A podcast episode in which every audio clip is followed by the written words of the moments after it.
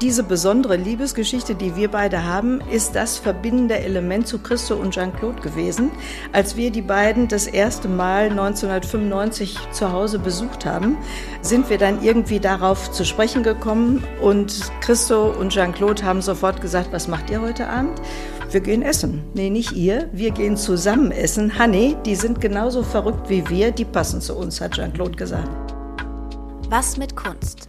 Ein Podcast von und mit Johann König. Heute zu Gast die Sammlerin Ingrid Jochheim.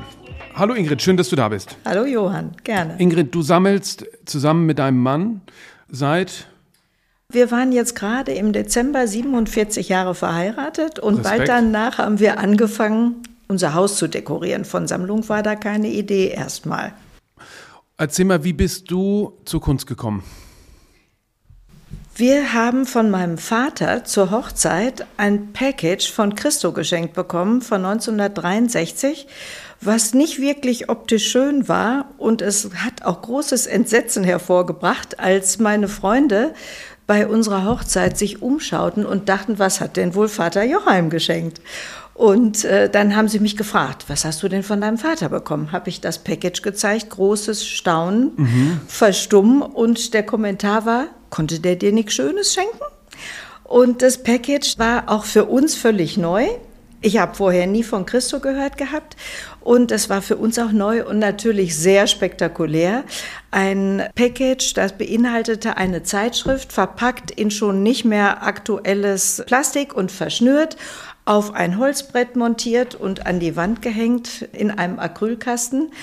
Aber das ist eben das. 62. 63. 63. Die Arbeit ist von 63. Wir haben 76 geheiratet. Wahnsinn. Also da hatte die schon ein paar Jahre. Und das war allerdings so faszinierend auch für uns. Und das ist auch immer wieder das, was uns in der Kunst begegnet und was wir dann verfolgen.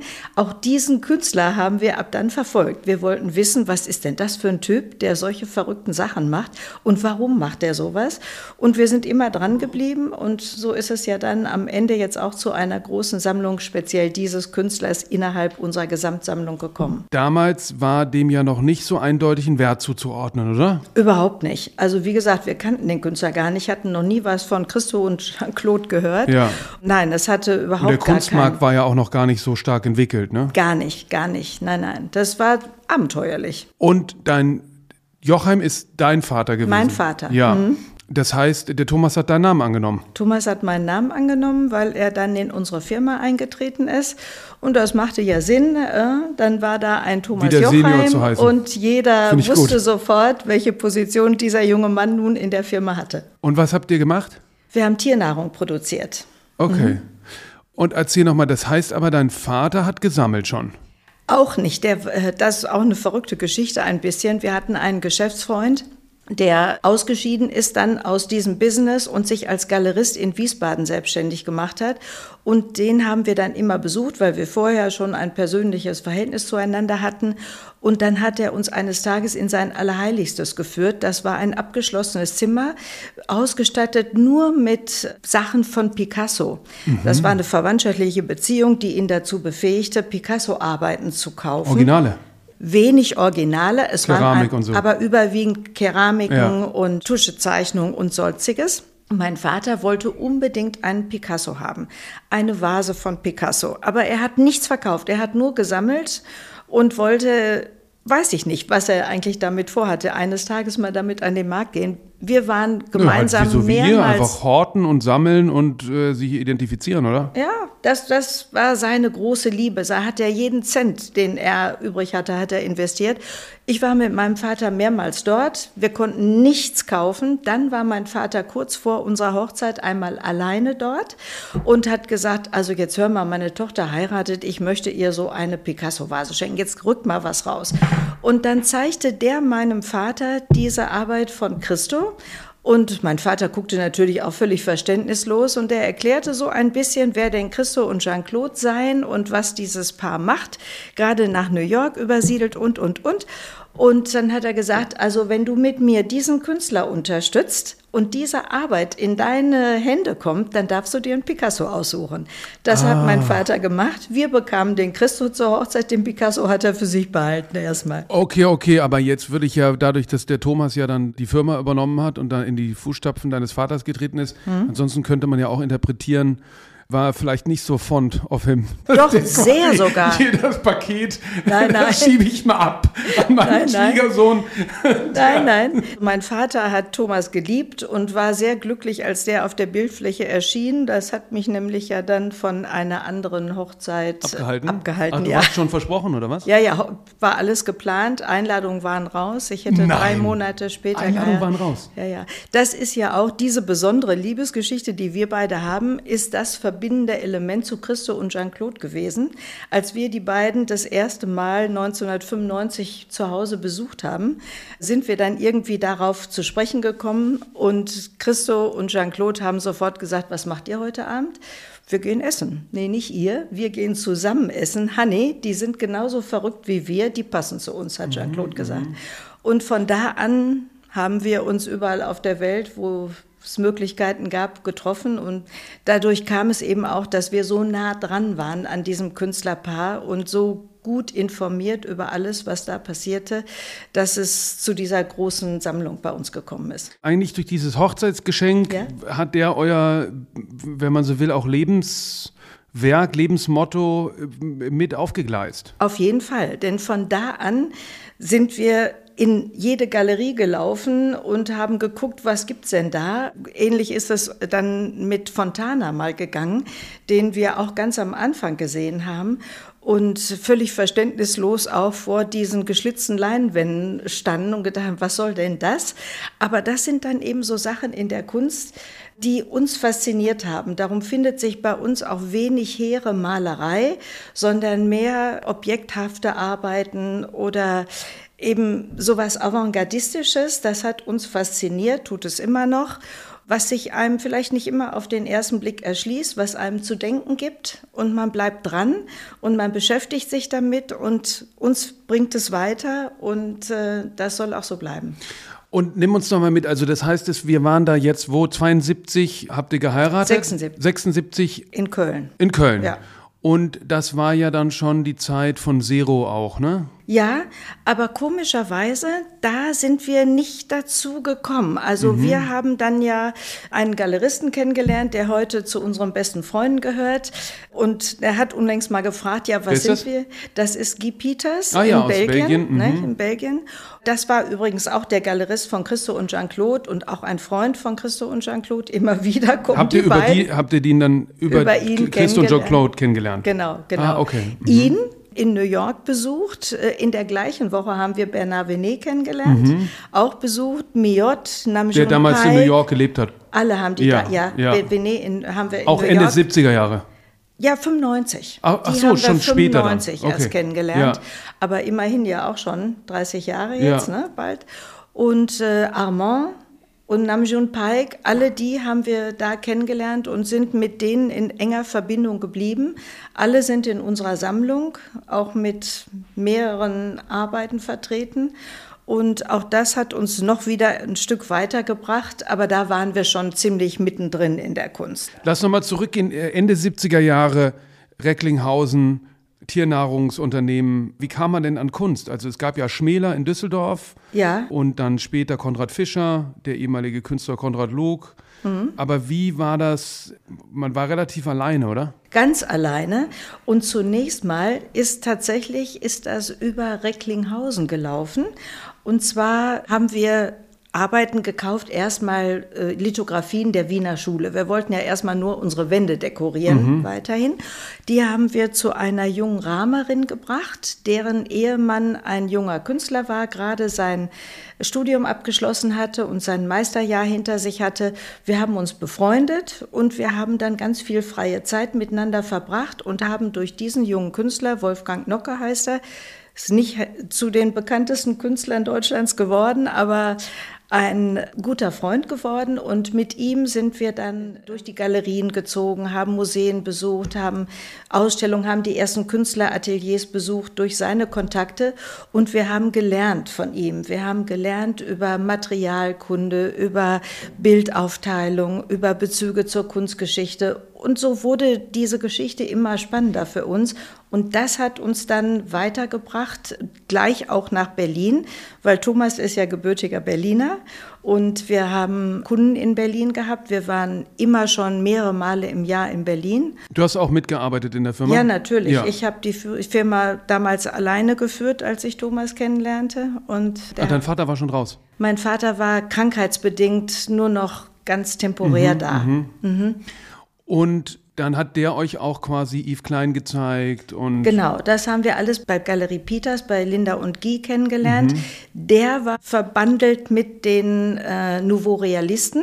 Ja. Also, wo dann auch der Fontana zugehört und alle möglichen, die da in diese Richtung gingen und die Amerikaner, die Pop-Art-Künstler. Und dahin haben wir dann geschaut und das sind auch heute noch, wenn wir zurückschauen, es war nicht geplant, aber es ist passiert, sind das die beiden Hauptwege unserer Sammlung. Ihr wart doch vermutlich in Recklinghausen ziemlich alleine damit, oder? Ja, wir waren ganz alleine damit, bis wir ein Arzt-Ehepaar kennenlernten. Die haben wir über Guy und Linda kennengelernt. Die hatten auch ein Domizil in Belgien, in Knocke, wo der Hauptsitz der Galerie ist und äh, haben auch in diese Richtung geschaut und auch gesammelt. Zuerst hatten die wahrscheinlich schon größere Sammlung aufgebaut als wir. Die haben aber dann irgendwann mal aufgehört. Die kaufen jetzt once in a while mal noch etwas dazu. Aber so das richtige Sammeln, das, damit sind wir, glaube ich, alleine, soweit wir wissen, ja. Und war denn damals eben die Kunstszene in Düsseldorf, Köln? Ihr wart schon sehr fokussiert dann immer eher Richtung Belgien und diesen einen Klasse, genau. wie es ja früher häufig war, das Sammler hatten einen Galeristen ja. Und der war sozusagen Haus- und Hofgalerist und Berat und weiste hier und dahin. Ja. Äh, da, genau so. So ist es. Genau in, so war mhm. das bei ist uns. Ist es bis heute? Ist es bis heute. Äh, ich meine, wir haben jetzt auch mal ein paar mehr Galeristen. Jetzt, wir sind viel unterwegs. Das ist unser Lebensinhalt jetzt. Mhm. Wir arbeiten seit 15 Jahren nicht mehr und seitdem haben wir nichts anderes zu tun, sage ich immer, so keck, als uns mit Kunst zu befassen, was uns natürlich sehr dankbar auch sein lässt, dass wir das tun dürfen. Und äh, das machen wir. Und du weißt, wenn man etwas sieht, dann muss man da zugreifen, wo das zu finden ist. Und so ist es eben auch. Aber da die Novo-Realisten und die Pop-Art unsere Hauptwege sind, wenn wir da was ergänzen, immer noch, wenn möglich, dann ist es meistens bei G und Linda. Wie war das dann so? Ihr habt den Betrieb geführt. Ich weiß nicht, ist das sehr renditestark, Tierfutter? Also denkt ja immer an alles rabattiert außer Tierfutter. ja, also wir hatten äh, am, die letzten zwei Jahrzehnte nur noch Konzernkunden. Das waren also unsere Großkunden, die sich über ganz Deutschland und mit denen wir auch in die, ins europäische Ausland gegangen sind. Und da gab es harte Preisverhandlungen, natürlich, weil wir Riesenmengen bewegt haben und wenige Kunden hatten, aber dann eben mit großen Stückzahlen gearbeitet haben. Wir sind gut zurechtgekommen. In jedem Fall hat dieses Unternehmen uns ja auch befähigt, dass wir noch heute uns mit der Kunst befassen. Also erst habt ihr aus den Überschüssen gesammelt und dann irgendwann die Firma verkauft. Genau, genau so. Und erzähl mal, wie das dann so lief, weil ihr habt ja eine richtig große Christo-Sammlung die jetzt getourt ist, die war hier in der im Palais Populaire. Palais Populaire Zuerst genau, war sie in Goslar, ja. im Möncherhausmuseum, wo der Kaiserring vergeben wird, den Christo auch 1987 mal bekommen hatte. Dann war sie im Palais Populaire, schon etwas größer. Dann war sie viel größer im Kunstpalast in Düsseldorf. Da haben die Kuratoren sehr gut äh, die Idee umgesetzt, auch ein paar Nouveau-Realisten dazuzunehmen. Von Anfang der Tätigkeit von Christo und Jean-Claude in Paris, also Anfang der 60er Jahre. Ein paar Arbeiten sind da auch von uns und ein paar andere dazu geliehen, um zu zeigen, wie man denn die Kunst von Christo und Jean-Claude verorten kann. Mhm. Wie hat das alles angefangen? Wie haben die sich gegenseitig inspiriert und so weiter?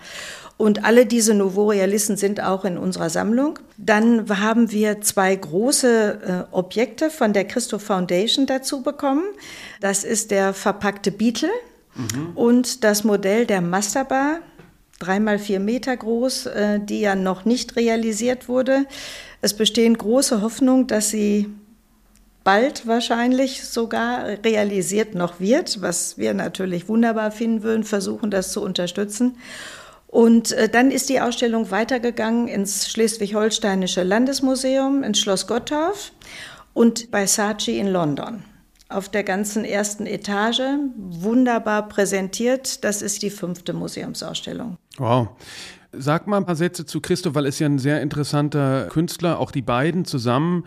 Er hat ja eigentlich immer so Landart-Projekte im Kopf gehabt und hat meistens Sachen produziert, wenn ich das richtig verstanden habe. Ich habe schon einige Christus verkauft, um diese Projekte zu finanzieren. Genau. Denn Christo und Jean-Claude haben durch die unikaten Zeichnungen, die Christo gemacht hat, Christo war der Zeichner, nicht Jean-Claude.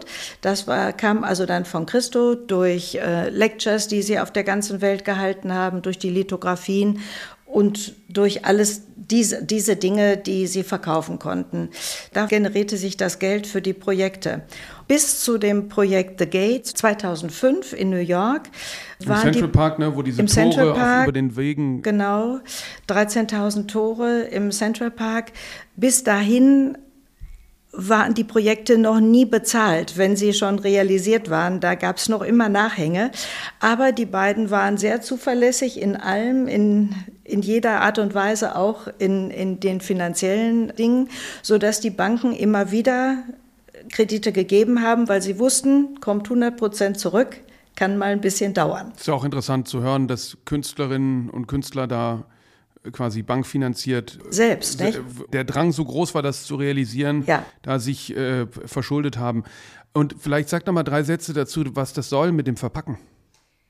Ähm, das ist ein, das ist Christo ja tausendmal gefragt. Reichstag, ja. Äh, verpackt. Ja, das den, war doch sensationell. Ich habe so einen Globus ja? von ihm verpackt, wo man ja. noch ahnt, dass der Globus drin ist. Mhm. Also ähm, sie wollten ganz einfach äh, für sich die Projekte machen. Das war ja immer das wichtigste Element. Das haben sie immer betont, bei jeder Lecture gesagt. Wir machen diese Sachen nur für uns, weil Oftmals kam ja viel Gegenwind und es wurde gesagt, was soll das eigentlich, so ein Quatsch, wer braucht das? Und daraufhin haben sie immer gesagt, das braucht natürlich kein Mensch. Es, wir wollen auch niemanden damit eine Botschaft transportieren oder ähnliches. Wir machen das, weil wir uns das vorstellen und wir es sehen möchten.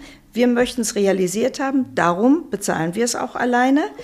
Und äh, wenn andere Menschen sich dann daran erfreuen oder begeistern, umso schöner. Aber wir tun es für uns.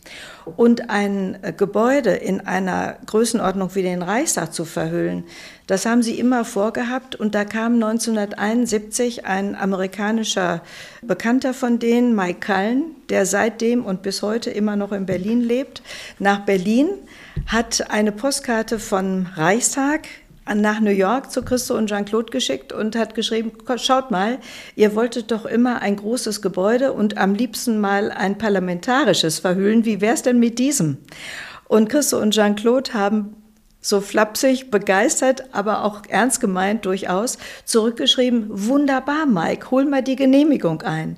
Und wie wir alle wissen, hat es 24 Jahre gedauert, bis 1995 tatsächlich die Verhüllung durchgeführt werden konnte. Und auch das auf Eigenregie, ja? Alles unter eigener Regie, eigene Kosten. Nicht Thomas, auf Einladung der Bundeskulturstiftung oder nein, Nein, nein, um Gottes Willen. Im Gegenteil, die haben ja bis zum Schluss gekämpft. Christo ist 101 Mal in Berlin gewesen, bis der Reichstag verhüllt wurde. Und um immer wieder Parlamentarier zu treffen, äh, Journalisten zu treffen, möglichst Unterstützer eben zu finden. Und äh, es hat ja mehrere Anträge gegeben, die von Regierungsseite immer wieder abgelehnt wurden. Dam unser damaliger Bundeskanzler Helmut Kohl war nicht nur dagegen, er hat alles in seiner Macht Stehende eingesetzt, um das zu verhüllen tatsächlich. Und, Warum? Ähm, fand er nicht gut? Nein, also er fand das ein Sakrileg, also mhm. geradezu. Das ist doch, das war ja noch vor der Renovierung des ja. Reichstags, nicht? Und äh, also sowas und auch völlig unnütz. Der hatte mit Kunst sowieso nichts am Sträußchen. Ja. Da hatte der keine, keine, keine Verbindung dazu. Aber nicht nur er, viele andere auch, so wie Wolfgang Schäuble zum Beispiel, war auch kein Freund davon, mhm. war auch ein Gegner. Mhm. Der aber mit nachher, dem ihr ja eng befreundet wart, ne? Mit dem wir befreundet waren und er hat uns auch erzählt, genau wie das damals war. Manchmal liegt man halt falsch, ne? Genau. Und das, wir, bei uns war dann mal, als Christo den Konrad-Adenauer-Preis 2018 bekam, äh, haben wir einen Empfang bei uns zu Hause gegeben. Zudem kam auch Gerhard Schröder. Christo und er kannten sich auch gut. Und der, der war da offener für, ne? Der war da, ja, der war viel offener ja. dafür. Der fragte auch, wer übergibt denn morgen den Konrad-Adenauer-Preis? Haben wir gesagt, Herr Schäuble. Oh, sagt Herr Schröder, also der war ja damals auch nicht gerade dafür. Aber er sagt, er kennt Wolfgang Schäuble natürlich gut. Das ist ein sehr kluger Kopf. Und wenn man ein kluger Kopf ist, dann ist man auch in der Lage, seine Meinung zu ändern und das zu argumentieren. Ja. Und so war es auch. Herr Schäuble, als er seine Laudatio begann, wusste natürlich genau, worauf jeder wartete und hat äh, das argumentiert und äh, gesagt, also dass er gleich dann, nachdem das Projekt zu sehen war, mehr als überrascht war äh, und es ihn sehr berührt hätte. Und er ja dann auch natürlich, wie alle, an der Reaktion der Menschen gemerkt hat, was Berlin das bringt. Wir haben gemerkt, was es Deutschland gebracht hat. Wir sind immer sehr viel gereist, zu der Zeit besonders. Und wenn wir im Ausland waren, dann wurden wir sehr häufig darauf angesprochen. Mhm. Und die Menschen waren beeindruckt, dass Deutschland, man hätte uns das nicht zugetraut, sowas genehmigt hat. Mhm. Und dass es äh, so ein großer Erfolg gewesen ist, das hat im Ausland sehr positive Resonanz gefunden. Interessant ist, dass man ja sogar gar nicht glaubt, es ist nur genehmigt worden mit viel Druck, sondern ich hätte jetzt sogar gedacht, es war, jetzt wo du es erwähnst, erinnere ich mich wieder, dass das eine Einladung war. Nein. Ne, weil man würde ja eigentlich denken, so ein großes Projekt Überhaupt nicht. ist nicht sozusagen intrinsisch künstlerisch motiviert, sondern auf Nur. Einladung, ja. Die Nein. meisten Künstlerinnen und Künstler reagieren ja meistens auch eher auf Einladung. Ja, hier war es genau das Gegenteil. Sie, wenn sie das dann nicht auf Einladung machen, mhm. wirft man ihnen gleich vor, äh, sich aufzudrängen. Ja, genau. Also das hat man denen auch reichlich vorgeworfen. Ja. Also es hat so viel Wind von vorne gegeben und ich habe mal Christo gefragt, sag mal, hattet ihr nicht mal irgendwann äh, die Nase voll von so viel? Es war ja auch manchmal wirklich Hanebüchen, was die sich da anhören mussten. Nicht? Und da haben die beiden ganz lässig gesagt, nein, nein, also das finden wir ganz legitim. Unsere Ideen sind verrückt und die Idee, ein solches Gebäude mit Stoff zu verhüllen, mit 120.000 Quadratmetern Stoff, das verstehen wir dass Menschen nicht gleich darauf springen und sagen, na ja, wunderbar, da haben wir ja mal drauf gewartet. Das finden wir total legitim. Wir, unsere Arbeit ist es und das war auch immer Teil äh, der Kunst. Der Weg war das Ziel auch schon bei den beiden. Mhm. Das fertige die Projekt. auch der Zeichnung. Das gehörte unbedingt da dazu. Ingenieurszeichnungen dabei und ja, Anträge genau. und alles Mögliche. Dieses ganze Prozedere, was im Wesentlichen Jean-Claudes Part war, äh, das gehörte unbedingt dazu. Und die haben 25 Millionen Dollar ausgegeben für diese Reichstagverhüllung. Und das bedingte eben auch diese viele Reiserei, immer wieder kommen. Wir wissen, Regierungen ändern sich. Alle vier Jahre hatten sie andere Leute am Tisch sitzen, die wieder überzeugt werden mussten. Oft mussten sie wieder bei Null anfangen. Sie haben nicht aufgegeben. Aber bei dieser letzten Sitzung, Parlamentssitzung, es war, glaube ich, bis heute ist es das einzige Mal, es ist nie wieder vorgekommen, vorher sowieso nicht, dass über ein Kunstprojekt in einer äh, parlamentarischen Sitzung äh, abgestimmt wurde. Und dann wurde von, dem, der, von, von Helmut Kohl verlangt eine äh, namentliche Abstimmung. Mhm. Und dazu waren Christo und Jean-Claude mit mehreren Gästen auf der Besuchertribüne, haben das beobachtet und die Abstimmung ist dann ausgegangen, ich weiß nicht ganz genau, ungefähr 267 zu 234 also oder so. Knapp, ja. War ziemlich knapp. Und als Christo und Jean-Claude aber zu dieser Abstimmung eingeflogen kamen, wurden sie von Journalisten gleich äh, in Empfang genommen und Christo hat da gesagt, das ist heute mein letzter Versuch. Wenn es jetzt abgewiesen wird, dann trenne ich mich von der Idee dieser dieses Projektes. Okay, wow. Erzähl mal ein bisschen was zu deren Dynamik, also Christo und Jean-Claude, ähm, und auch vielleicht gespiegelt zu eurer. Also wie finden Kaufentscheidungen statt? Bleibt ihr, es hört sich jetzt so an, als wärt ihr sehr diszipliniert auch bei diesen Linien geblieben. Äh, wird dann auch mal ein Bild mitgenommen, sage ich mal überspitzt, was euch gut gefällt? Oder bleibt ihr da stramm auf Linie und sagt, also wir haben hier diese zwei Sammlungsstränge und äh, dabei bleibt Nein, nein, das ist ja überhaupt auch nie äh, Vorsatz gewesen. Das ist tatsächlich so passiert. Und äh, wir waren immer viel unterwegs. Wir haben dann viele Kunstmessen besucht.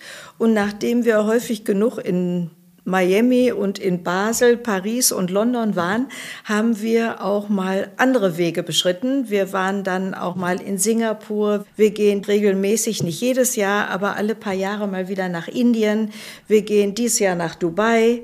Und äh, auch dort haben wir natürlich immer Arbeiten gefunden und wir sind da recht spontan, Thomas und ich. Und zum Glück haben, blicken wir, egal ob es um unsere Kernsammlung oder auch um andere Positionen geht, zu 95 Prozent Thomas, 95 Prozent in die gleiche Richtung. Also du findest bei uns durchaus sechs, sieben, acht Arbeiten aus Indien. Wir haben Arbeiten aus Saudi-Arabien, überhaupt aus dem arabischen Raum gekauft, schon vor 10, 12, 15 Jahren. Nein, nein, also wir haben junge Künstler, mhm. die wir ja hier in Berlin reichlich finden. Wir haben auch etliche Arbeiten aus dem Iran. Mhm. Und wir sind dort auch überall gewesen, auch im Iran. Wir haben, glaube ich, als eine der ersten die Sammlung von Farah Diba gesehen, als sie noch ganz unter Verschluss war. Ach komm. Ja. Wow, wir, wir die kann man ja nicht mehr sehen, ne? Ich weiß nicht, wie es heute ist. Die sollte ja in den Gropiusbau kommen. Genau. Und dann hat das aber nicht geklappt. Da und der Steinmeier hatte sich da stark irgendwie ja. eingesetzt, weil das ist ja mit Pollock und Sagen umwoben. Sagenhaft, Johann. Spektakulärsten Warhols und so. Ja. Ne? Unglaublich Wir, progressiv. Ja, das wir waren für zehn Minuten eingeladen. Es gab drei Schließer, die hintereinander mit ihren eigenen Schlüsseln da die Tür öffnen mussten, die uns ganz düster angeblickt haben, so dass man hätte Angst kriegen können. Aber der Direktor hatte uns das vorher versprochen. Den hatten wir in Dubai kennengelernt. Wir dürfen die Sammlung sehen. Als die Tür geöffnet wurde, sagten die uns zehn Minuten. Und als wir dann drin waren und diese Pollocks und Ed Reinhards und Warhols und was du willst aus der Zeit und die Top-Top-Arbeiten davon gesehen haben. Wir erkannten alles, wir waren total begeistert. Da waren die drei auf einmal auf unserer Seite. Die waren ganz stolz auf das, was sie mhm. da zu zeigen hatten und wir durften eine Stunde bleiben. Wow. Also das war wirklich ein Erlebnis, da kann ich heute noch Gänsehaut Weil kriegen, wenn ich daran ganz, ne? denke. Ne? Warum, warum sie das das ist ja auch, finde ich, immer interessant bei der Macht der Kunst. Die zeigen sie nicht und sie ist ja quasi verboten, ne? aber verkauft wird es auch nicht. Nee, verkauft wird es ja auch nicht, zum Glück nicht. Weil das wären ja Riesendivisen, ne? Ach, Wahnsinn. Also Thomas hat geschätzt, was wir gesehen haben, auf eine Milliarde. Denken, ja. Und wir haben ja nicht alles, alles gesehen. Nicht? Ja. Man hat uns erzählt, dass die Leiter des Museums gleich nachdem der Schah das Land verlassen hat, diese Arbeiten versteckt haben, äh, haben das zugemauert, haben äh, da die Räume dafür vorbereitet und haben das zugemauert und versteckt, verschleiert, so dass eigentlich Jahrzehnte erstmal niemand wusste, dass es diese Sammlung überhaupt noch gab, das so zusammenhängt und wo die sich befand. Und das war erst, ich weiß nicht genau wann, ich würde mal sagen 2000, so Ende 2005, 2008 hat man das dann wieder äh, bekannt gegeben. Als wir da waren, war gerade Rouhani an der Regierung und es hatte zunächst den Anschein, dass das sich das wird, ne? etwas mm. lockert und ja. öffnet. Und wir haben das sehr wohl mitbekommen hier, dass ein Teil, nicht die, die ganze Sammlung, ein Teil nach, in Deutschland gezeigt werden sollte. Dann stritt man sich zwischen Frankfurt und Berlin, wo soll es denn hinkommen? Und äh, dann hat Berlin wohl äh, den Zuschlag bekommen. Wir wurden gefragt, weil wir, glaube ich, damals in Berlin hat man auch geglaubt, die einzigen waren, die sieben Arbeiten aus dem Iran überhaupt hatten, hier mhm, zu zeigen mhm. gehabt hätten ob man denn den Empfang bei uns machen könnte, mhm. wo die iranischen Arbeiten zu sehen ja. sind. Und wir haben gesagt, ja, natürlich gerne. Aber dann ist es ja zu so einem Politikum geworden, dass leider die Arbeiten bis heute das Land nicht verlassen haben. Genau, die durften dann doch nicht ausreisen, ne? Und daran reisen. ist es gestorben, ja, ja. Und nochmal zurück zu, zu Christo und Jean-Claude, weil hm? ähm, ich glaube, da gibt es oft die Wahrnehmung, dass er der Künstler sei und sie sich drangehängt hat. Er hat ja sehr stark darauf bestanden, und ich glaube, zum, zum, Teil war auch sehr unwirsch, wenn sie nicht mit gewürdigt wurde. Genau. Und ihr wurde dann aber, es wurde aber oft unterstellt, es würde von ihr ausgehen. Dabei, glaube ich, war das gar nicht so. Es ging von ihm aus, ne? Richtig, richtig. Das ging von ihm aus. Die beiden waren ein super Couple. Also wirklich so jemanden haben wir nie wieder kennengelernt. Extrem symbiotisch, ne? Extrem. Also weder innerhalb noch außerhalb der Kunst haben wir je wieder so ein Paar getroffen. Die beiden waren absolut auf Augenhöhe, kann man sagen. Und ich habe ja eben schon gesagt, bei der Kunst von Christo und Jean-Claude ging es nicht nur um das fertiggestellte Projekt, was dann für alle zu sehen war, sondern auch um den ganzen Prozess. Der Prozess gehörte für die beiden dazu. Und in diesem Prozess war Jean-Claude die Federführende. Was Christo alleine gemacht hat, das war das Zeichnen. Jean-Claude war keine Zeichnerin, aber das eine wäre ohne das andere nicht gegangen. Es war Christo enorm wichtig zu sagen, Christo und Jean-Claude, wir wollten denen mal ein Geschenk machen mit einer großen Publikation aus äh, Deutschland und haben das mitgebracht. Und da stand nur drin Christo, nicht Christo und Jean-Claude. Das hat Christo aufgeschlagen, das gesehen, hat uns das mitgegeben, hat gesagt, das brauchen wir nicht, könnt ihr wieder mitnehmen. Da steht nur Christo drin, das sind wir nicht. Und sie war aber eigentlich entspannter damit, ja? Total entspannt. Also Jean-Claude war eine super Frau. Also so wir sind so dankbar wirklich und glücklich, dass wir die beiden haben kennenlernen dürfen, so gut. Wir sind wirklich Freunde gewesen, gute Freunde ge äh, geworden und haben ja auch zum Glück ganz viel Zeit an verschiedensten Orten miteinander verbracht. Und ich habe immer gesagt, sie lassen uns in ihre Köpfe gucken. Dadurch waren wir immer so nah dran. Wir, wir haben jeden Schritt so quasi mitbegleitet. Christo hat nie telefoniert oder mit Medien überhaupt was am Sträußchen gehabt, das war nicht seins. Selbst das Telefonieren, das hat Jean-Claude übernommen. Und Jean-Claude und ich haben so unregelmäßig sonntags miteinander telefoniert. Dann habe ich die neuesten Sachen erfahren. Wenn ich einen Wunsch hatte, dann konnte ich das anbringen. So durften wir Thomas 50. Geburtstag im Gasometer feiern, als die Wall dort aufgebaut war. Es durfte zu dem Zeitpunkt im Gasometer nichts stattfinden. Das hatten Christo und Jean-Claude denen in den Vertrag geschrieben. Keine Incentives, keine irgendwelchen Besuchergruppen, die für ihre Firma irgendwas nutzen wollten, was sonst da obligatorisch ist im Gasometer. Er wollte, äh, äh, die beiden wollten das sehr fernhalten von jeglicher von jedem Kommerz. In, in Anspruchnahme oder sozusagen. Genau. Von jedem Kommerz durften nicht. Und als wir die Geschäftsführerin äh, der, der Gasometergesellschaft fragten, ob wir da Geburtstag feiern dürften, hat die müde gelächelt und gesagt, nein, nein, also das geht schon mal gar nicht. Und also, wie von wegen, was für ein Ansehen, wieso fragen Sie mhm, sowas, mhm, ne? Also gar kein. Die ist da gar nicht groß drauf eingegangen. Ich mal wieder sonntags Jean-Claude angerufen und gesagt, du hör mal zu, Thomas wird ja 50, wie ihr wisst, wir möchten gerne im Gasometer feiern. Hat die gesagt, ich hol Christo runter, ruf in zehn Minuten wieder an.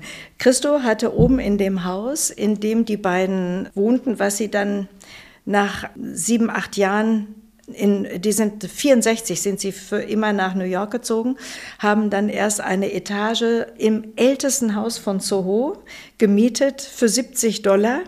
Da mussten sie erstmal den Boden und alles reparieren, dass das überhaupt bewohnbar war. Aber nach und nach konnten sie dann die anderen Etagen dazu bekommen. Schließlich haben sie es gekauft und in dem Haus ist Christo gestorben. Das ist jetzt der Sitz der Foundation. Und das ist ein typisch schmales New Yorker Wohnhaus, was einen Block weit geht und fünf Etagen hoch ist. Und in der obersten hatte Christo sein Atelier. Nach oben gab es keine Telefonleitung, sondern nur Walkie-Talkies hatte man, sich zu verständigen. Also Jean-Claude rief Christo runter. Ich habe dann wieder angerufen. Ach, da wollt ihr Geburtstag feiern? Wisst ihr nicht, dass begleitend zu der Wall wir in 500 Meter Entfernung ungefähr vom Gasometer ist das Schloss Oberhausen. Dort haben wir doch eine komplette Ausstellung. Ist das nicht feiner? Haben wir gesagt, nein, wir möchten gerne im Gasometer. Ja, haben die beiden gesagt, unseren Segen habt ihr, könnt ihr machen. Erzähl mal was zum Gasometer und äh, zur Wall. Der Gasometer ist äh, ein Gasbehälter gewesen, eben vorher, hat einen Durchmesser von 63 Metern und 100 in die 20 Meter hoch, ist jetzt eine leere Hülle und ist Im seit Ruhrgebiet. ja in Oberhausen mhm. eben und ist seit neun, neun, seit 2000 ungefähr als Ausstellungsort, als Museum genutzt gibt eine Gasometergesellschaft, die das bespielt, eignet sich natürlich nur für besondere Ausstellungen, denn Ein Gasometer ist nicht beheizbar. Auf dieser Höhe ist ja eine leere Hülle sowieso nicht. Und äh, Ausstellungen sind immer Großprojekte und dauern ein bis zwei Jahre, lässt man die dann auch laufen. Christo hat zweimal den Gasometer bespielt. Einmal, indem er ihn geteilt hat durch eine Mauer, The Wall, bestehend aus 13.000 Ölfässern übereinander gestapelt. Ach, was er dann in der im Serpentine auch nochmal wiederholt hat, ne? In, Im Serpentine, nee, da hat er, äh, im Serpentine Lake hat er ja eine Masterbar gebaut. Also äh, keine Wall. Ah, okay, aber ne? auch Ölfässer, ne? Aus das ist einfach das Material, mit dem er gearbeitet hat. Das ist in seinen allerersten Jahren Dosen und Ölfässer sind die ersten Objekte gewesen, mit denen Christo gearbeitet hat lag auch daran, dass das nichts gekostet hat, Material billig war, denn Chris und Jean-Claude hatten immer Geldnot und am Anfang ganz besonders. Und das ist aber ein Medium, ein Material, was sich bis zum Schluss durchgezogen hat und das äh, Projekt, auf das wir alle noch warten, was posthum verwirklicht werden darf, die Masterbar, soll bestehen aus Ölfässern, mhm. dann aber 410.000. Was heißt Masterbar?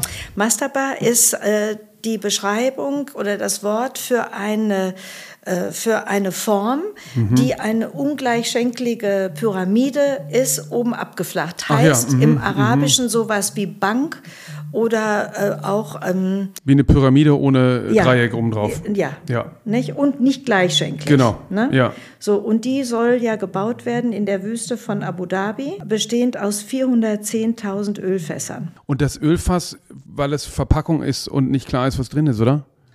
Bei Christo und Jean-Claude war es ganz eindeutig am Anfang der Situation geschuldet, dass sie kein Geld hatten, um Materialien einzukaufen. Bringt auch viel Volumen natürlich mit, ne? Genau. Ja. Christo fand es faszinierend.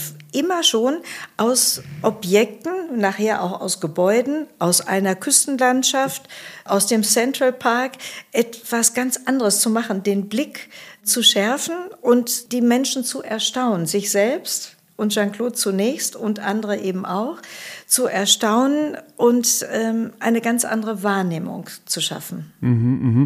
Und die beiden haben von Anfang an quasi das zusammen verfolgt. Absolut. Ja. Und Sie haben auch nicht erkennen lassen, das sind Sie natürlich auch oft gefragt worden, auch von mir, wer hatte denn die Idee, ja. zum Beispiel mal für die Gates oder die Umbrellas? Nein, das, äh, das haben Sie ganz für sich behalten. Das wurde dann zusammen kommuniziert. Auf einmal hieß es so, wir arbeiten an dem und dem Projekt. Und Kinder hatten Sie auch nicht? Sie haben einen Sohn, Cyril, der ist 1960 geboren.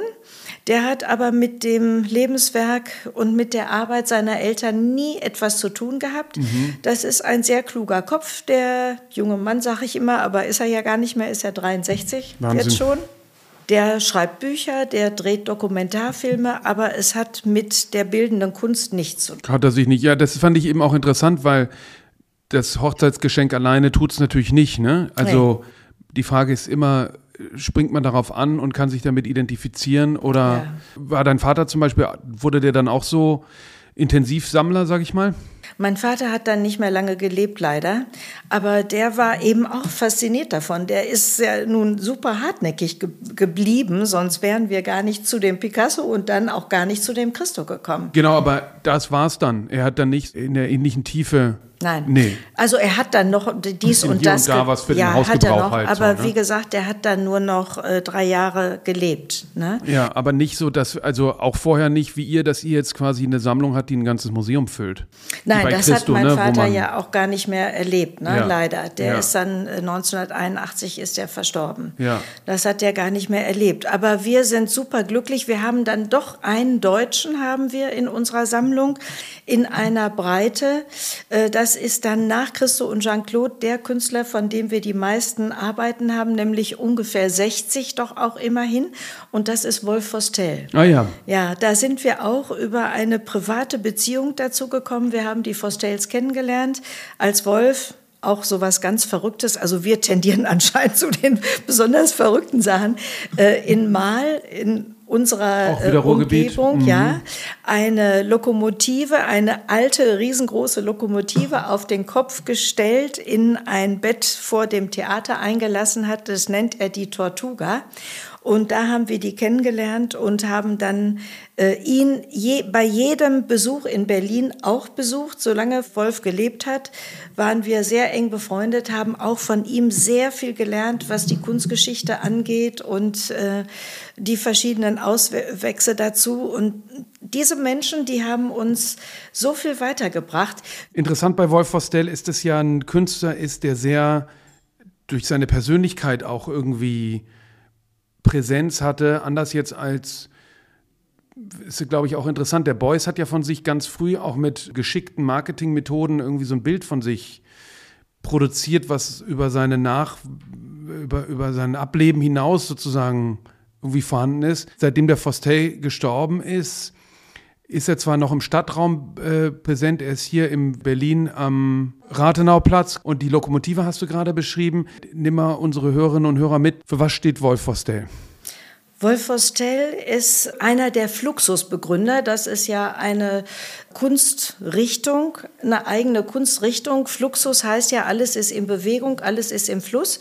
Und dazu gehört auch Beuys, Yoko Ono, Al Hansen zum Beispiel, ja. also und noch einige. Namjoon Pike. Namjoon Pike, dadurch auch unsere Nähe zu Namjoon Pike, ja. Und äh, das, das mein, ist. Ähm, Namjoon Pike war mein Patenonkel sozusagen. Ist wahr? Ja, hat so, der hat so eine Fluxus-Taufe gemacht. Ah. Also nicht wirklich. Aber Namjoon Pike war auch eine tolle Persönlichkeit, den haben wir auch solange er gelebt hat, von 1995 an immer in New York besucht. On Mercer Street. Seine Frau hat uns Gott sei Dank gerne gemocht, denn sie hat auch Sammler nicht reingelassen, wenn es ihr nicht gerade gepasst hat. Wir hatten das Glück, guten Kontakt zu beiden zu haben und dadurch eben auch die Fluxusbewegung Viele Kunstsammler auch haben mit Fluxus ja nichts zu tun oder äh, man müsste ein bisschen. Schwierig greifbar natürlich ist auch. Ist schwierig ne? greifbar. Ja. Ist auch schwierig zu präsentieren im privaten Umfeld bei vielen Dingen. Aber das sind wieder so Sachen, das hat uns jetzt fasziniert. Und wir fanden das spannend und haben durch Wolf viel darüber gelernt. Und erzähl nochmal zu Wolf Vostell, wie würdest du den zusammenfassen und in welche Schublade packen? Thomas und ich finden, dass es ein ganz wichtiger Künstler des letzten Jahrhunderts gewesen ist. In Amerika hat er zum Beispiel einen anderen Stellenwert als hier bei uns in Deutschland. Das ist schade und man merkt daran, wie wichtig es ist, dass sich jemand um den Nachlass kümmert. Und das passiert hier nicht in ausreichender Weise, so dass die Arbeit von Vostell ein bisschen verschwindet aus der Welt. Die Preise gehen total runter. Man kann Wolf Vostell super günstig erwerben. Mhm. Wir tun das immer noch mal ab und zu, obwohl wir schon so viele haben. Und ich immer sage, Thomas Vostell haben wir jetzt genug. Aber wir sind dann doch immer wieder begeistert und denken, es ist eine Schande, dass eine Arbeit für so wenig Geld unterwegs ist, die, die kaufen wir halt einfach und, noch. Und beschreib mal die Arbeit. Also für was ist, wie muss man sich die äh, Kunstwerke vorstellen? Ja, Wolf Vostell hat äh, Themen gehabt, zum Beispiel Shoah. Er hat sich ja auch selbst immer in jüdischer Manier präsentiert, obwohl er war 100 Prozent kein Jude, aber er hat sich sehr verbunden gefühlt mit, mit den Menschen, mit diesem Teil der Geschichte und das wollte er zeigen. Und das war ein Thema, was er auf seinen Leinwänden ausgelebt hat. Dann auch in besonderer Art und Weise, indem er nicht nur Farbe auf die Leinwand gebracht hat, sondern auch Beton und Lack und Metall, also kollagiert hat. Er hat Kästen gebaut, in denen er die Nachkriegszeit von Berlin verarbeitet hat. Also er war historisch interessiert. Er hat die Trümmerfrauen gezeigt, in Kästen eben solche Szenerien nachgebildet. Er hat die Geschichte zu seinem Thema gemacht. Und im Stadtraum sind ja diese Mobilitäts-, also das riesige Auto, Richtig. die Lokomotive, was hat es damit gibt's auf in sich? Köln, in Köln, ja. In Köln gibt es einen einbetonierten Cadillac, der steht mitten im Stadtraum von Köln. Und das sind Arbeiten, die hat er schon Ende der 50er Jahre gemacht. Nachkriegszeit in Deutschland die Deutschen hatten so ihre Lichtpunkte, wo, wo jeder hinguckte und was man haben wollte. Und ein Sehnsuchtspunkt war ein Auto. Jeder wollte gerne ein Auto besitzen. Da arbeitete man darauf hin. Wirtschaftswunder. Wirtschaftswunder, das brachte Mobilität.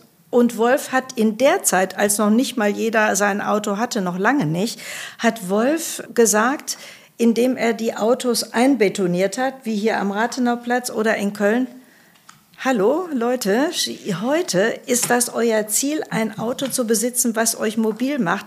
Es wird nicht lange dauern, dann weise ich euch darauf hin, dann wird das Auto euch immobil machen. Und dann euer wird Grabstein es euch sein. zum Stehen bringen Mhm. oder ihr werdet euer Leben verlieren. Aber mehr wollte er auf den Verkehr. Die Arbeiten heißen auch zum Teil ruhender Verkehr. Mhm.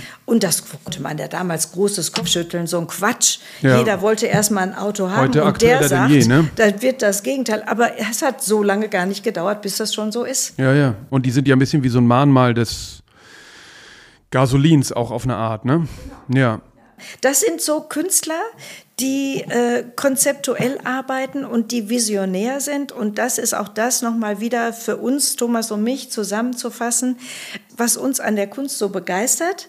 Nicht das Schöne in einer Zeichnung, in einem Bild, das genießen wir auch. Aber eben das Visionäre, was so Künstler in sich haben, wie zum Beispiel, du fragst, ob wir nicht rechts und links noch sammeln.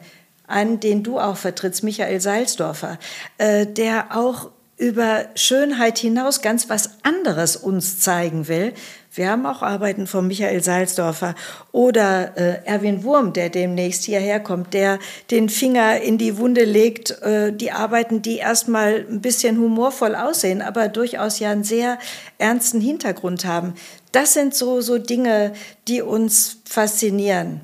Und, und sag noch mal, ähm, du hattest vorhin ganz kurz auch die Frau von Wolf Hostel erwähnt. Ja. Ähm, Mercedes. spielen Paare eine Rolle? In dem Fall würde ich sagen auch, Ja. ja. Also Wolf ohne Mercedes war auch nicht zu denken. Mercedes wollte aber ganz im Gegensatz zu Jean-Claude nicht so im Vordergrund stehen und die hat ja auch nicht künstlerisch mitgearbeitet. Die hat aber schon stark mitgearbeitet, indem sie Wolf den Rücken freigehalten hat mit allem anderen. Und sie war immer an seiner Seite und sie war eine hundertprozentige Gefährtin für ihn, auch in allen Lagen. Es war auch so ein starkes Paar.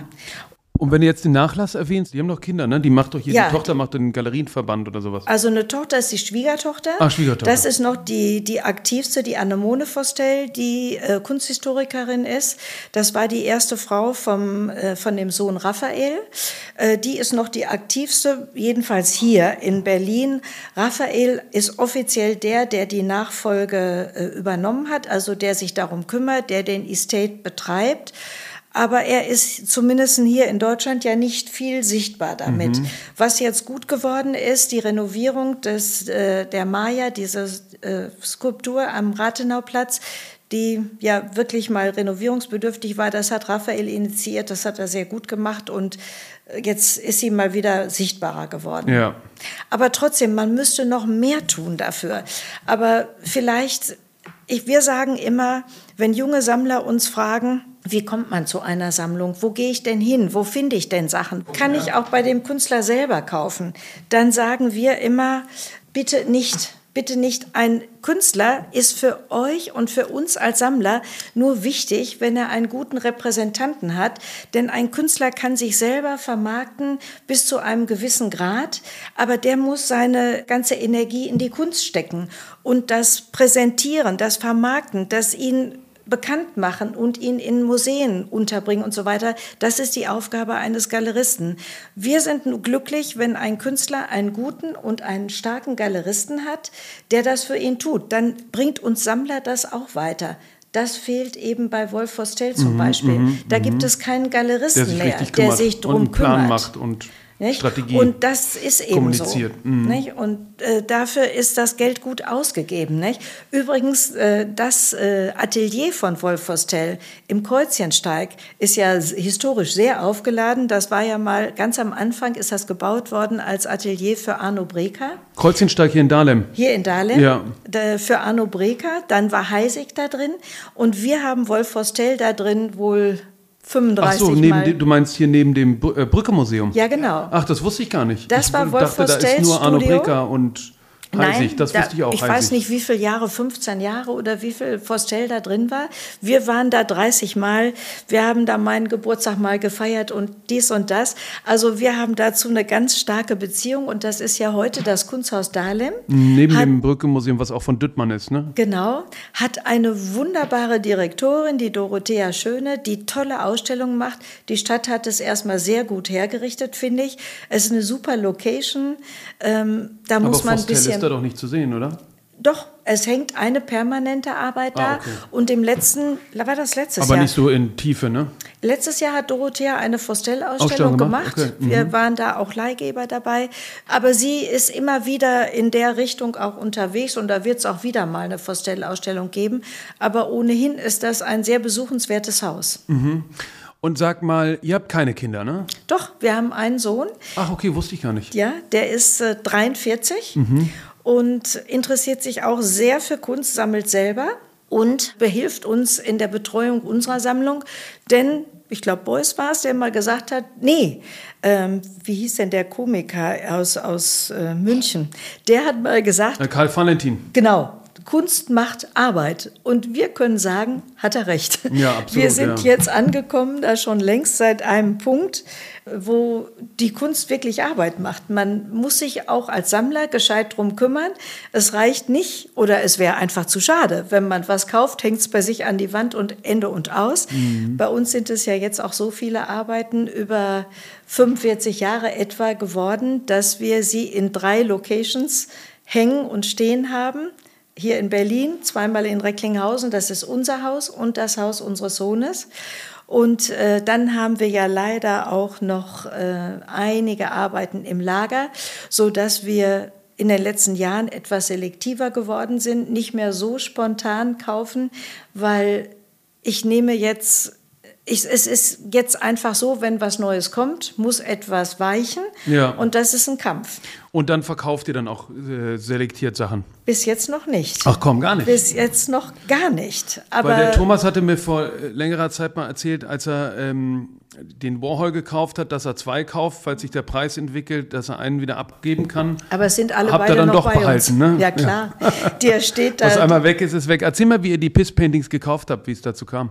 Ja, also wir waren bei Gagosian in New York. Wir sind ja früher häufig in New York gewesen, mehrmals im Jahr. Und wir bekamen Einladungen. Uptown und Madison Avenue soll eine Warhol-Ausstellung bei Gagosian sein. Wir beide kamen nach New York. Sind Wann war das ungefähr? 90er 20, Jahre? Ja, ja. Ende der 90er Jahre, würde ich mal sagen. Aber Warhol war schon tot. Ja, ja, ja. Warhol haben wir nicht mehr kennengelernt, leider. Und ähm, wir gehen hin, kommen rein und schauen uns um und denken, ach, ist die Warhol-Ausstellung schon vorbei? Und äh, äh gehen zum Desk und sagen, also haben wir die Warhol-Ausstellung verpasst? Und da sagt, sagten die eben zu uns, nein, sie stehen ja mittendrin. Und das war eben eine Ausstellung, es war ein großer Raum, nur von äh, belegt mit Oxidation Paintings, wie sie ja offiziell heißen. Man sagt Piss Paintings. Beschreib mal. Weil Warhol, ja auch ein verrückter Typ, wieder einer, der zu uns passt oder wir zu ihm, hatte eines Tages die Idee, Leinwände auf den Boden zu legen, sie mit Kupferspänen zu bestreuen. Dann hat er und Freunde, die er eingeladen hat, da drauf gepinkelt, ganz einfach. Und die Oxidation hat das Motiv erbracht. Und dadurch Piss Paintings. Was toll ist, jetzt auch für uns wieder als Sammler, es gibt ja so unzählig viele Warhol-Arbeiten, die man auch kaum auseinanderhalten kann. Und man hat ja heute die Schwierigkeit, damit zu dokumentieren, ist es ein Original oder nicht. Das kann einem bei den Piss-Paintings nicht passieren, denn die sind ja nicht kopierbar. Nicht? Ja, und lückenlos dokumentiert. Ne? Und die sind lückenlos kommentiert. Also unsere Arbeiten sind auch in den Katalogen Raisonné und die sind eben, wie sie sind. Interessant, dass ein Berliner Künstler, Michael Salzdorfer, dadurch davon sehr inspiriert war und äh, ja eine Serie mal von Oxidation Paintings, äh, zwar nicht mit, äh, mit dem Naturstoff, sondern mit Säure ja. Äh, in Form von Mazes, von, von Irrgärten gemacht Genau, richtig, ja. Und so eine Arbeit haben wir natürlich auch. Ja, ja. Und er war in Recklinghausen, hatte dort eine Ausstellung im, in der Kunsthalle, die für Recklinghausen erstaunlich besonders ist. Äh, in der Außenwirkung auch dort wurde der Junge Westen gegründet. Und äh, die haben wirklich, die zeigen Kunst, das würde man Recklinghausen nicht zutrauen. Jedenfalls Michael Salzdorfer kam von seiner Ausstellung in der Kunsthalle zu uns nach Hause und war ganz aufgeregt. Er hat bei uns zu Hause die ersten Oxidation Paintings in Natura gesehen und arbeitete derzeit genau gerade an seiner Serie. Mhm, interessant. Aber das heißt, äh, wird die Sammlung quasi von eurem Sohn dann fortgeführt? Auf jeden Fall. Zuletzt vielleicht noch mal, was ist in dem Paket gewesen, was dein Vater euch zur Hochzeit geschenkt hat? Zeitschriften. Man kann ja durchschauen. Man sieht äh, so ein bisschen, inzwischen ist das natürlich nachgegilbt, diese Folie vergilbt ja. Und, äh, aber man kann das noch sehen, dass es äh, Zeitschriften sind. Wir haben noch mehr Packages. Wir haben noch eins von 1963 auch. Äh, da ist es ein Kandelaber und da gibt es natürlich überall tolle Geschichten dazu. Wir haben die Arbeit gekauft und ich rufe mal wieder sonntags bei Jean-Claude an und sage, du, ihr könnt uns zu einem neuen Christo gratulieren. Ach toll, was hast du denn gekauft? Ich sage, wir haben ein Package gekauft, so und so. Oh, leg auf, leg auf, ruf in zehn Minuten wieder an, ich hol Christo runter. Gleiche Szenerie, Christo kam runter. Was habt ihr gekauft, was habt ihr gekauft? Ich habe angefangen zu erzählen. Christo hat mir dann weiter erzählt, was wir da gekauft haben. Und dann die Geschichte dazu. Sie sind 1963 zum ersten Mal nach New York gekommen, um zu gucken, ob es wahr ist, dass, was man erzählte, dass nicht mehr Paris die europäische oder die Kunsthauptstadt sei, sondern dass das jetzt von der Wichtigkeit viel mehr New York geworden sei. Da sind sie dahingegangen für drei Monate, haben dort in dem berühmten Chelsea Hotel gewohnt. Nebenan wohnte Roy Lichtenstein, auf der anderen Seite Klaas Oldenburg und viele andere Künstler. Und äh, der Besitzer war sehr kunstaffin und hat auch mal die Miete anschreiben lassen, wenn man gerade nicht zahlen konnte. Die Künstler durften kochen in ihren äh, großen Zimmern oder kleinen Apartments. Und äh, so hatten sie einen Kandelaber an den Wänden und Jean-Claude hat abends lieber Kerzen entzündet, anstatt dass sie den Elektrozähler bezählenden Ofen aufgedreht haben. Eines Abends kommt Jean-Claude zurück, will die Kerze am Tisch an entzünden, damit man essen kann. Die Applique ist nicht mehr da. Christo, wo ist meine Applique? Und Christo zeigt ihr das Package und sagt, guck mal, ist es nicht schön? Ist doch viel schöner als da. Hat er das eingepackt. Hat wieder mal in dem Moment kein Geld gekostet. Und Christo fand es wunderschön. Jean-Claude fand es auch schön und die haben sich sehr gefreut, dass es dann äh, bei euch gelandet bei uns ist. in der Sammlung gelandet ist. Ist ja auch herausfordernd, mit jemandem zusammen zu sein, der da und alles einpackt, ne? Das ist ihr öfter passiert. Dann kam sie mal nach Hause, dann hat, äh, dann fehlte ein Stuhl, dann fehlte ein kleiner Hocker. Ne? Wie lange habt ihr gebraucht, um die ganze Sammlung zusammenzutragen? Na, 45, 46, 47 Jahre. 47 der erste Jahre. Christo 76, ne? Und der letzte, letzte Woche. Ja. Wir kaufen und blicken gerne in die frühen Jahre. Wir kaufen Christo-Arbeiten, die man erstmal nicht als Christo erkennen würde, mhm, mhm, wenn man sich nicht so in dem Werk auskennt und befasst wie wir. Wir kaufen gerne Arbeiten aus den 50er, 60er Jahren, wie so eine Creator-Arbeit, die wir unlängst erst erworben haben. Ähm, das sind so die ersten freien Arbeiten, die Christo nach seinen Porträts gemacht hat, die er ungeliebt gemacht hat, aber über Jahre ihm seinen Lebensunterhalt erwirtschaftet haben. Was sind die? Bei Creators? Mit Enkaustik arbeitet er da und äh, womit? mit einem Enkaustik-Verfahren, also Aha. Wachs, so Wachsverfahren äh, ah, okay. mhm. mit Lacken und Farbe und Wachs.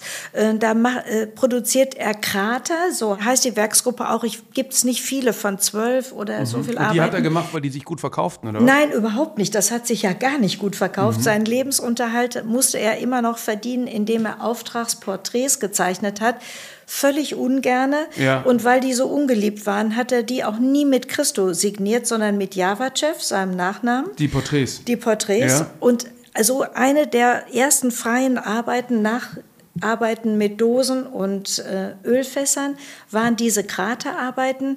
Da hat er Dosen integriert oder in jedem Fall kraterartige Höhlungen gelassen.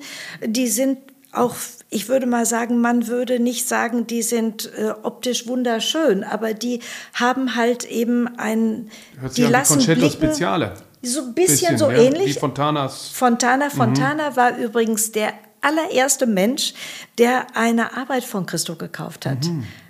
Kein Porträt, eine von seinen freien Arbeiten, eine Dose. Interessant. Das war Lucio Fontana. Mhm. Also die waren sicher äh, gegenseitig inspiriert von sich, also Christo mehr von Fontana. Und du hast recht, genau das ist mitverarbeitet in einer seiner ersten freien ideellen Arbeiten.